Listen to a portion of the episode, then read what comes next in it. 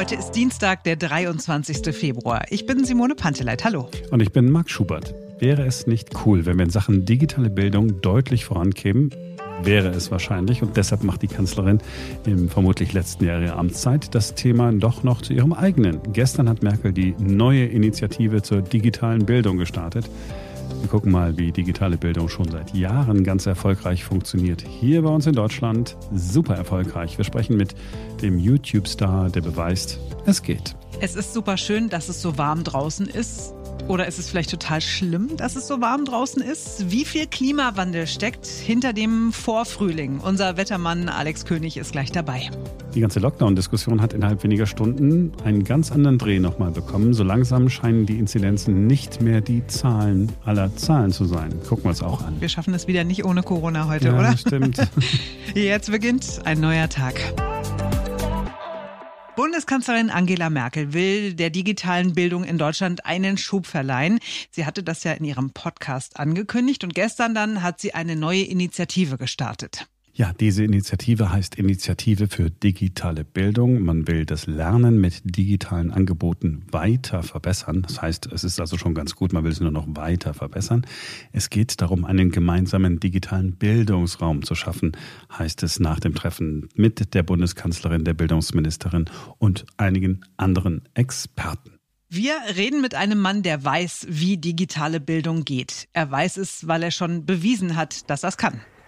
Ja, in die Playlist Bruchrechnung habe ich natürlich alles reingepackt. Ähm, wenn ihr über die Startseite auf fünfte bis so neunte, zehnte Klasse drückt, machen sich da eine Menge Playlists auf, ziemlich am Anfang unter anderem Bruchrechnung. Das ist Deutschlands erfolgreichster Matheunterricht mit Deutschlands Mathe-Coach Nummer eins. Daniel Jung ist Mathe-Coach bei YouTube und hat damit mehr Schülern durch die Klassenarbeiten und anderen Prüfungen geholfen, als das ein normaler Lehrer schaffen kann. Er ist schon ein Lehrer, also keiner, der jetzt lustig sein will, nur weil er bei YouTube ist. Er ist einfach jemand, der Mathe gut erklärt und keine stundenlange Vorlesung hält. Dann auch ein paar Aufgabenbeispiele hinterher. Und es müsste eigentlich für alle was dabei sein. Ihr könnt entweder vorne starten und alles durchgehen oder euch einzeln was rausfinden fischen. Und sollte doch mal was fehlen, schickt äh, einfach durch und ich fülle die Playlist dann auf. Daniel Jung aber macht nicht nur in YouTube. Er hat früh erkannt, das kann eine Win-Win-Situation sein.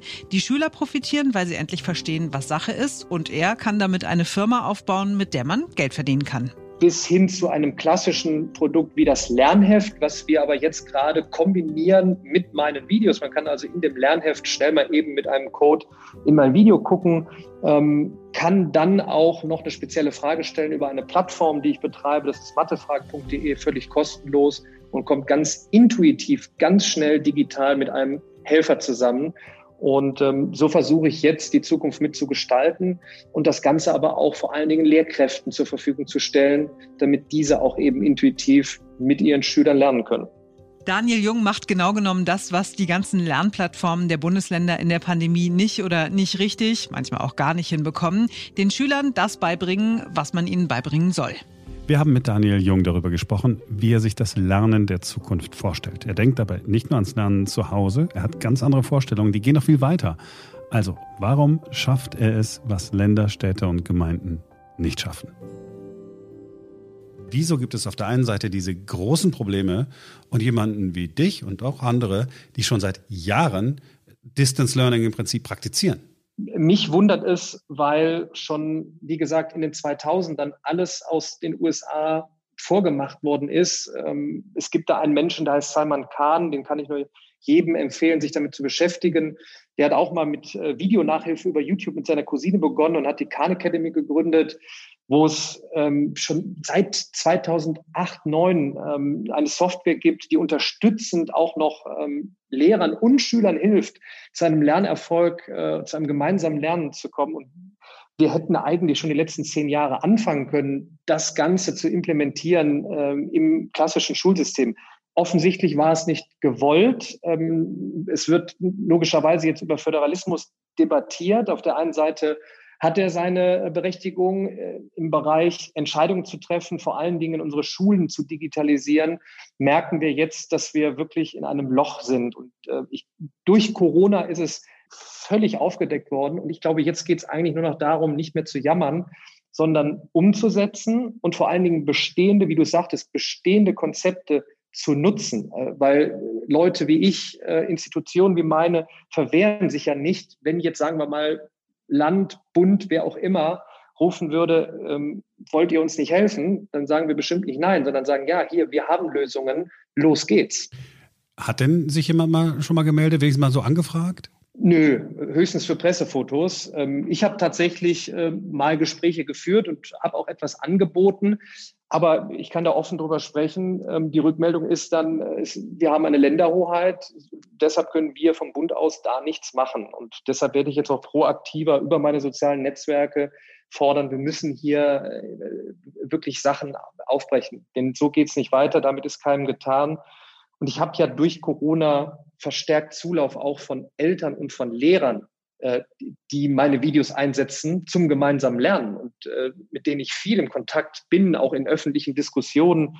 Ähm, viele testen, probieren, ähm, haben getestet und probiert, ähm, halten das Ganze am Leben und sagen einfach, uns fehlen aber auch Freiheiten und, und uns fehlt die Umgebung. Und mit Umgebung meine ich wirklich eine technologische Umgebung, die dann auch klappt, helft uns, hört ihr eigentlich auf uns? Und ich versuche das, wo es geht, jetzt auch voranzutreiben, neben der Produktion von Mathe-Videos, äh, um da jetzt einfach auch ein Zeichen zu setzen. Äh, denn da ist jetzt keine Zeit mehr, noch irgendwie vielleicht äh, zwei Legislaturperioden abzuwarten, bis irgendwelche äh, Umsetzungen kommen.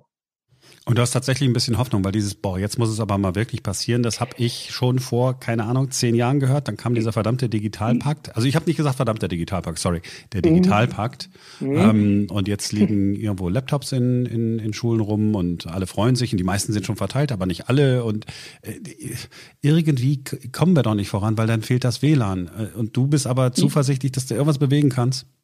Ja, zuversichtlich in dem Sinne, und ich will da jetzt auch keine Panik machen, ich spreche da seit Jahren schon drüber und habe gesagt, habe mal die These aufgestellt, was wäre denn, wenn führende, äh, vor allen Dingen amerikanische Technologieunternehmen jetzt eigene Schulen bauen? Ja, und jetzt nur mal einen angesprochen, Jeff Bezos, noch äh, äh Geschäftsführer, CEO von Amazon, der hat so Preschools äh, aufgemacht. Ja, also das ist, das ist eine neuartige Schule, aber da sind immer noch echte Menschen, da sind auch technologiefreie Räume, Montessori angehaucht. Da geht es auch gar nicht darum, dass es dieses eine Konzept gibt.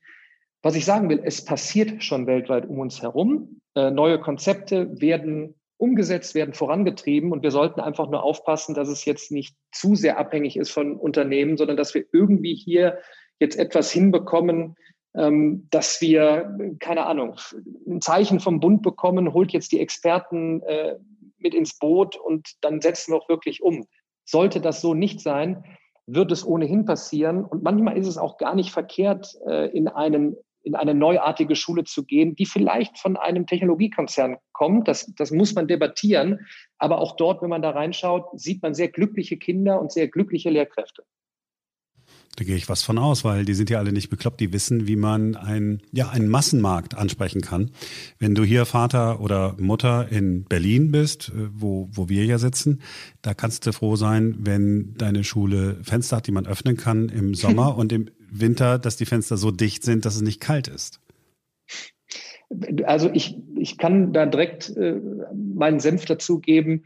Das habe ich auch jetzt oft angesprochen, was heißt eigentlich Digitalisierung? Es hat auch mit Infrastruktur architektonisch zu tun. Ich habe doch keine Debatte gehört über, was wäre denn, wenn wir mal die Gebäude auch neu denken, also jetzt nicht nur die Fenster dicht machen, in Toiletten, Toiletten neu machen, sondern wie sieht denn ein Gebäude der Zukunft aus? Denn der Großteil der Schulgebäude basiert ja auf dem alten ne, äh, System. Wir gehen jetzt in ein Zeitalter der Industrie und färchen unsere Kids ja von Raum zu Raum, von Unterrichtseinheit zu Unterrichtseinheit und die komplette Arbeitswelt tickt ja demnächst anders.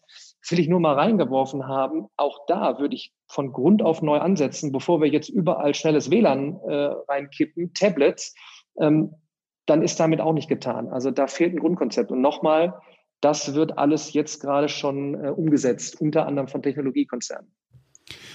Das heißt, meine Frage war eigentlich völlig naiv. Du denkst viel größer. Das, was du so angedeutet hast, äh, jetzt gerade, hier ein Gebäude anders, hier Partnerschaft mit Amazon, das ist ja für deutsche Verhältnisse zumindest eine, ja, wäre eine Bildungsrevolution. Äh, es geht gar nicht darum, ob ich das möchte, will oder mit vorantreibe. Es passiert weltweit schon und es ist ähm, es geht jetzt gar nicht darum, mit einem Technologie Konzern eine Partnerschaft einzugehen. Äh, aber man kann sich ja auch das Wissen, das Know-how aneignen. Wenn ein Zukunftsmarkt Robotik ist und ein Großteil der Jobs in diesem Markt sein wird, dann muss man sich ja fragen, wo liegt das Know-how? Wer, wer, wer kennt sich da aus? Wer schreibt, schreibt ein Curriculum? Das kann ich ja dann in einer Umgebung äh, bei uns mit, äh, mit, mit einführen. Aber es, äh, es ist ja Fakt und man muss sich ja nur die Welt angucken, wie sie tickt. Und das ist eben nicht mehr monotone Arbeiten, sondern ein Zeitalter von in Teams zusammenarbeiten, kreativ sein, Empathie zeigen, ähm, ständig sich selbst neue Dinge äh, beizubringen. Und dafür ist unser System sowohl architektonisch nicht ausgerichtet als auch von der digitalen Infrastruktur her äh, nicht. Und ähm, es passiert, das kann ich nur sagen. Und ich versuche meinen Teil für Deutschland dazu beizutragen, dass wir es von uns aus mit unserem Know-how mitgestalten. Daniel Jung ist ein Macher, der Klartext spricht. Mathe bei Daniel Jung ist sein YouTube-Kanal. Mathefragen.de ist eine seiner Seiten. Ja, der Mann ist schlau. Es gibt inzwischen noch viel mehr. Chemiefragen.de, Biofragen.de, Physikfragen.de, Informatikfragen.de. Daniel Jung nennt es das New Learning Network. Ein Mathecoach allein stellt mehr auf die Beine als die meisten Bundesländer zusammen. Nun hat er natürlich auch den Vorteil, dass er einfach machen kann und sich nicht mit Vorschriften auseinandersetzen muss. Das, äh, hm. woran wahrscheinlich ein normaler Lehrer schon mal verzweifelt. Ganz sicher. Wir haben in den vergangenen Tagen hier einige Experten gehört, die gesagt haben, wie sie zum Lockdown stehen und dass man sich langsam mal lösen muss von den Inzidenzzahlen. Und mehr und mehr scheint es in diese Richtung zu gehen.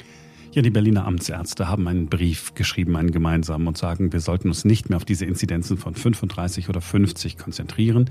Besser wäre es doch zu gucken, wie die Situation der wirklich gefährdeten Gruppen ist. Ältere zum Beispiel. Ein Virologe und Epidemiologe, der schon länger sagt, eine Inzidenz von 50 ist eher nicht durchzuhalten, ist Klaus Stör. Er war Leiter des globalen Influenza-Programms und SARS-Forschungskoordinator der Weltgesundheitsorganisation. Hallo, Herr Stör. Hallo, schönen guten Tag. Wie ist Ihre erste Reaktion ausgefallen, als Sie davon gehört haben, was die Berliner Amtsärzte da zusammengeschrieben haben und an den Senat geschickt haben in Berlin? Sehr mutig, sehr richtig. Ähm, schade, dass das nicht schon eher passiert ist. Schade, dass es nicht schon eher passiert ist. Sie sind ja jemand, der schon seit einiger Zeit ähm, sagt, Leute, guckt nicht auf diese Inzidenz so sehr. Warum denn eigentlich? Ja, ähm, warum ist das eigentlich mutig und äh, warum ist es überfällig? Ähm, die Amtsärzte sind ja diejenigen, die eigentlich die Pandemie bekämpfen. Das machen nicht die Virologen, die Epidemiologen, das machen auch nicht die Politiker. Die eigentliche äh, Veränderung herbeiführen, das machen die Amtsärzte vor Ort. Die sind diejenigen, die die Hygienekonzepte umsetzen. Die sind diejenigen, die äh, in den Schulen aktiv werden. Das sind diejenigen, die mit der Polizei arbeiten, mit der Überwachung und so weiter die machen den Unterschied und die sehen natürlich, dass die Zahlen, die generiert werden, äh, auch von den verschiedenen Laboren, nicht so hilfreich sind für sie. Diese generelle Inzidenz betrifft ja immer die gesamte Population und die ist natürlich auf eine gewisse Weise hilfreich. Aber schauen Sie mal, wenn Sie jetzt eine Klasse haben, 36 Kinder, Notendurchschnitt 2, dann würde der Lehrer sagen, alles prima, wir brauchen nichts weiter machen. Oder der sagt, hm, ja, ich möchte mal die Schüler sehen, die nicht ganz so gut sind, da kann ich mich darauf konzentrieren. Und so ist es ja auch bei der Pandemiebekämpfung, die muss differenziert sein. Da wird man sich auf die fokussieren wollen, die besonders schwer krank werden oder vielleicht sogar sterben. Und das fordern jetzt nun auch die Amtsärzte nach langem äh, sicherlich ringen mit sich selbst. Es muss eine altersgruppenspezifische und eine risikogruppenspezifische Inzidenz geben, damit man die Bekämpfung auch dort ansetzt, was am wichtigsten ist. Und gleichzeitig geht es nicht nur um die Verbesserung in den Alten- und Pflegeheimen, sondern es geht auch um die Lockerung der Maßnahmen bei denen, die eben nicht so stark betroffen sind. Und das werden eben die Kitas und Schulen sein. Jetzt hat man mir immer gesagt, naja, das Prinzip funktioniert folgendermaßen. Wenn ein Kind infiziert ist, infiziert das äh, seine Eltern und die wiederum infizieren dann die Großeltern des Kindes. Gilt das nicht mehr? Tatsächlich, die Kinder beteiligen sich am Infektionsgeschehen. Aber ist ihr Anteil tatsächlich so groß, dass man die Kitas und Schulen schließen muss? Und gibt es nicht Alternativen, Kitas und Grundschulen offen zu lassen, ohne dass die Kinder sich in einer signifikanten Art und Weise am Infektionsgeschehen beteiligen? Und dann kann man das Leben auch weitergehen lassen und trotzdem dieses Ziel erreichen, die besonders Betroffenen zu schützen und das Leben als in dem Rest der Population einigermaßen noch äh, vorangehen lassen. Mit anderen Worten, Sie sagen, öffnet wieder Na, so würde ich das nicht sagen. Was ich sagen würde, ist genau das, was die Amtsärzte sagen, nämlich lasst uns differenziert arbeiten. Für die differenziertes Arbeiten brauchen wir differenzierte Zahlen, differenzierte Inzidenzen. Und wir wollen eben besser werden beim Schutz der Alten. Dort muss die Impfung kommen. Und bei den Kitas und Grundschulen kann man sicherlich öffnen. Schauen Sie unter Nachbarländer, äh, Österreich, die Schweiz, auch äh, Frankreich. Da sind die Schulen geöffnet. Das geht auch bei einer Inzidenz von um die 100, 150, ohne dass die Intensivstationen überlaufen. Da sind auch die Geschäfte geöffnet in, in Frankreich äh, und in Österreich. Äh, und man denkt in der Schweiz darüber nach. Also das ist schon ein Grund, dass man sich fragen muss, warum geht das nicht auch in Deutschland? Und was sind die Konzepte, um tatsächlich dorthin zu kommen? Gucken wir noch mal kurz nach äh, Großbritannien und nach dieser Mutation. Sie haben damit gerechnet, dass ich nach der Mutation fragen würde. Alle haben gesagt, oh mein Gott, es wird etwas dramatischer werden, auch bei uns. Die Briten haben es schon hinter sich, jetzt kommt es bei uns. Die äh, Inzidenz sinkt nicht mehr, sie steigt ganz leicht im Moment. Ist nicht diese Mutation eine so große Gefahr, dass, dass man sagen müsste, komm, wir bleiben lieber im kompletten Lockdown? Nun ja, wir haben bei der Variante, die da in England entstanden ist, zwei gegensätzliche Beobachtungen. Die eine ist die also unserer Kollegen in England, die haben dort eine höhere Infektiosität festgestellt im Labor, aber auch epidemiologische Befunde. Die hat sich jetzt relativiert, die liegt bei 70, die hat, liegt schon in der unteren äh, zweistelligen Bereich. Und auf der anderen Seite sehen wir, dass in keinem der europäischen Länder bis jetzt, wo die Variante zunimmt, dramatisch, und die wird ja das Infektionsgeschehen bald vollständig übernommen haben, dass in keinem der Länder auch nur das geringste Anzeichen ist, dass der Bekämpfungsfortschritt sich verlangsamt. In England hat sich die Inzidenz um 60 Prozent reduziert, in Irland um 80 Prozent, in Dänemark, in der Schweiz, in Belgien lineare Abfälle. Ich würde das erklären damit, dass es einen Ersatz gibt, einen Austausch, weil die Variante eine höhere Durchsetzungsfähigkeit hat. Die pusht die andere raus, ohne dass offensichtlich der Bekämpfungsfortschritt dramatisch beeinflusst wird. Weil zum Beispiel das Tragen von FFP2-Masken und die Abstandsregeln auch natürlich gegen diese Mutation wirken. In den Ländern um uns herum und auch in Deutschland wirken die normalen Maßnahmen, die wir alle kennen, AHA-Regeln, Abstand halten. Da wird, glaube ich, was die Bekämpfungsintensität betrifft, äh, kein höherer Druck notwendig sein. Das muss man natürlich noch genau beobachten, aber alle Daten jetzt die letzten sechs Wochen ja würden darauf hindeuten, dass die Variante den Austausch vornimmt. Die wird in den nächsten drei bis vier Wochen auch in Deutschland einen sehr hohen Anteil haben, 60, 70, 80 Prozent, so wie in, England jetzt sind es 100 Prozent. Und England hat eine Inzidenz, die liegt jetzt tiefer als Anfang Oktober. In Deutschland haben wir auch wieder die Inzidenz erreicht von Anfang Oktober, auch in Irland. Und in England und Irland äh, hat die Variante ja 80 bis 100 Prozent Anteil. Bei uns bis jetzt noch, noch unter 30, aber das wird bei uns auch nicht mehr lange dauern. Da wird die Variante übernehmen. Und wenn die Beobachtungen stimmen, wird das auch zu keinem nachteiligen Bekämpfungsfortschritt führen. Wie kommt es, dass andere Virologen und Epidemiologen da, naja, sagen wir mal, vorsichtiger sind als Sie und sagen, nee, lieber äh, runter auf eine Inzidenz von, von 10? Ja, man muss die Praktikabilität ja auch sehen. Schauen Sie, in unseren Nachbarländern gibt es einen horizontalen Inzidenzverlauf über Wochen in Frankreich, in der Schweiz, auch in Belgien und Österreich äh, auch horizontaler Verlauf, jetzt leicht Zunahme, weil die natürlich jetzt mehr testen. Und die können alle mit den hohen Inzidenzen gut umgehen. Warum glauben wir, dass wir eine Inzidenz von 10 brauchen? um die Geschäfte und die Schulen zu öffnen. In anderen Ländern funktioniert es ja auch. Also ich beschäftige mich schon lange mit Pandemien und auch mit Varianten. Weltweites Überwachungssystem habe ich geleitet in der WHO, wo es um Influenza ging und äh, Variantenbildung überwacht wurde. Und das ist für mich eigentlich nichts Neues. Vielleicht liegt das daran, dass ich das ein bisschen gelassener sehe. Das heißt nicht, dass man sorglos sein muss oder darf, äh, sondern man muss es natürlich mit der gebührenden Vorsicht beobachten. Aber gegenwärtig spricht alles dafür, dass die Variante den Bekämpfungsfortschritt nicht signifikant verlangsamt. Ich schätze Ihre Gelassenheit. Sie beruhigt mich auch während des Gesprächs schon ein bisschen. das ist tatsächlich das so. Mich. Haben Sie vielen Dank. Eine Frage noch. Sie werden sich natürlich impfen lassen, richtig? Egal mit welchem Impfstoff. Also ja, auf jeden Fall würde ich mich mit jedem der in Deutschland zugelassenen Impfstoffe impfen lassen.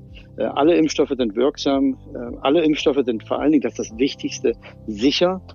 Es ist auf jeden Fall besser, sich impfen zu lassen, als zu warten, dass man die, die Luxuskarosse bekommt. Mit dem AstraZeneca-Impfstoff kann man sich auch sehr gut sicher durch die Pandemie bewegen. Herr Sterben, Sie vielen Dank, dass Sie Zeit für uns hatten. Ich bedanke mich.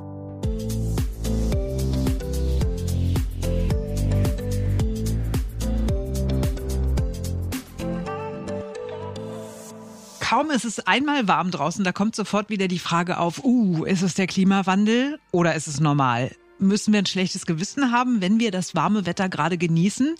In diesem Februar ist es ja besonders warm gewesen, also zumindest in den vergangenen Tagen. Kurz vorher war es ja noch eisig kalt, was am zerbrochenen Polarwirbel lag, haben wir ja inzwischen gelernt. Aber wie ist das jetzt mit dem warmen Wetter? Ist das völlig in Ordnung so? Diese Frage geht an Alex König, unseren Wettermann. Hallo Alex, wie geht's dir? Ja, sehr gut. Äh, ich war viel draußen in den letzten Tagen und äh, habe auch das schöne Wetter genossen. Aber dann sag uns doch mal, ist das jetzt der Klimawandel, der in diesem Februar gleich doppelt zuschlägt? Ja, es spricht eigentlich alles dafür. Natürlich muss man immer wieder einschränkend sagen, dass man Einzelereignisse nicht immer dem Klimawandel zuordnen kann. Aber wenn man sich das Ganze auch in der Statistik anschaut, dann gibt es einfach ganz eindeutige Signale dafür. Äh, vor allem auch jetzt, was diese Wärme betrifft. Es gibt eine Untersuchung äh, meines äh, sehr geschätzten äh, Kollegen Thomas Wostal von der Zentralanstalt für Meteorologie und Geodynamik in Österreich. Und zwar für den Ort Innsbruck. Das klingt jetzt erstmal ein bisschen weit weg, ist aber bei solchen großen Wetterlagen durchaus repräsentativ attraktiv auch für, für unsere Region. Und da hat man sich mal angeschaut, wie oft sind eigentlich Temperaturen von über 15 Grad in der Vergangenheit im Februar aufgetreten und heutzutage. Und dabei kam raus, dass ähm, jeweils in, in 30-jährigen Zeiträumen von 1900 bis 1930 das Ganze fünfmal passiert ist, auch von 30 bis 1960 viermal und dann allerdings von 1960 bis 1990 20 Mal und in den letzten 30 Jahren 43 Mal. Also eine sehr, sehr starke Häufung dieser hohen Temperaturen im Februar, zumal in den letzten letzten 30 Jahren auch mal Temperaturen dort äh, über 20 Grad aufgetreten sind und das gab es früher nie. Das heißt, wir haben also eindeutig häufiger diese, diese hohen Temperaturen äh, im Winter beziehungsweise jetzt im Februar äh, und diese fallen dann eben auch noch ein bisschen höher aus. Wir haben ja in den letzten Tagen auch in Deutschland Temperaturen von knapp über 20 Grad erlebt. Also das schlechte Gewissen ist durchaus angebracht. Ja, was heißt das schlechte Gewissen? Also erst einmal, äh, wenn es dann einmal so warm ist, äh, dann darf das natürlich jeder auch draußen genießen, äh, auch ohne ein schlechtes Gewissen. Es muss uns natürlich bewusst sein, dass das Ganze vielleicht auch im Hintergrund einen ja durchaus faden Beigeschmack hat. Aber es steht natürlich jedem frei, wenn es dann eben einmal so warm ist. Und das ist für die allermeisten Menschen zuallererst auch angenehm. Hm. Dann kann man dieses Wetter natürlich auch genießen. Was ist denn jetzt eigentlich mit dem Polarwirbelsplit? Wo ist der denn jetzt auf einmal hin? ja, der ist gar nicht weg, der ist durchaus noch da. Auch die kalte Luft ist gar nicht so weit weg. Wir haben uns zwar jetzt zu dem, dem Frühling zugewandt, aber der, äh, ja, der, der eiskalte Winter, der lauert noch in unserem Rücken sozusagen, hat sich so ein bisschen zurückgezogen, die kalte Luft in Richtung Sibirien und Osteuropa. Wenn der Wind noch mal dreht, dann kann diese eisige Luft allerdings auch schnell wieder zu uns zurückkommen. Genauso wenig, wie wir uns vor einer Woche noch vorstellen konnten, dass wir jetzt äh, ja teilweise schon im Pullover oder T-Shirt rausgehen können, äh, kann es eben auch schnell im März März nochmal passieren, dass die kalte Luft zu uns zurückkommt, auch wenn es jetzt in den nächsten Tagen erstmal nicht ansteht. Wie sehen denn eure längerfristigen Prognosen aus? Wie wird es denn jetzt im März werden? Also jetzt ist ja am 1. März schon meteorologischer Frühlingsanfang. Dürfen wir denn darauf hoffen, dass das weiterhin so schön bleibt oder sagt ihr, nee, nee, wir sehen schon nochmal einen Kälteeinbruch? Also wir sehen, dass es durchaus, ja, ich sag mal, nicht unwahrscheinlich ist. Äh, eigentlich muss man zuallererst sagen, wir wissen es nicht. ja, erstmal ganz ehrlich vorweg, was vor allem so in der, in der zweiten Märzhälfte passiert. Wir wissen es einfach nicht. Wir wissen nur, dass wir nach wie vor diese Thematik des gespaltenen Polarwirbels haben, dass die kalte Luft nicht, nicht sehr weit weg ist. Ähm, aber der Polarwirbel löst sich ohnehin dann äh, in, im Laufe des Frühjahrs irgendwann wieder auf. Das, was wir wissen, ist, dass es in den nächsten Tagen erstmal sehr warm bleibt, dass wir auch in Richtung äh, nächstes Wochenende und in der nächsten Woche insgesamt weiter milde Temperaturen haben werden, auch wenn sie wahrscheinlich eine Etage tiefer stattfinden mhm. und wieder ein bisschen normaler sind vielleicht für diese Jahreszeit, trotzdem eben noch mild mit Werten um 10, 12 Grad. Ähm, und äh, ja, da müssen wir einfach alle geduldig sein und abwarten, was der März äh, noch mit sich bringt. Aber ähm, es ist ja noch gar nicht so lange her. Ich kann mich dran erinnern, äh, vor drei Jahren hatten wir einen sehr späten äh, Märzwinter, auch mit viel Schnee noch. Das ist theoretisch alles möglich. Ähm, ja, auch wenn wir jetzt erstmal das schöne schöne Wetter genießen können. Genau, und das tun wir jetzt einfach auch, äh, auch wenn so ein bisschen schlechtes Gewissen immer mitschwingt, aber der Winter kann nochmal zurückkommen und deswegen genießen wir jetzt einfach die Sonne und die schöne Wärme. Dankeschön, Alex. Sehr gerne. Also dann heute ist ja nochmal schön, morgen auf jeden Fall auch noch, vielleicht auch noch ein, zwei Tage länger, je nachdem, wo man in Deutschland lebt. Auf jeden Fall ist morgen wieder ein neuer Tag und dann sind wir wieder für euch da.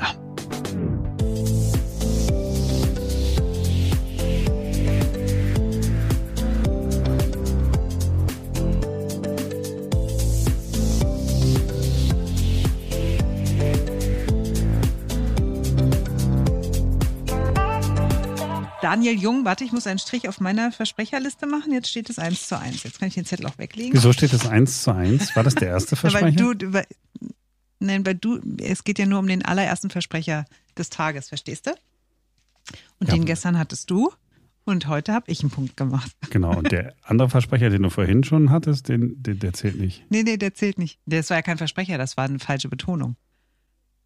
Okay, mach einfach weiter. Mach einfach weiter, ich habe ja nichts zu sagen.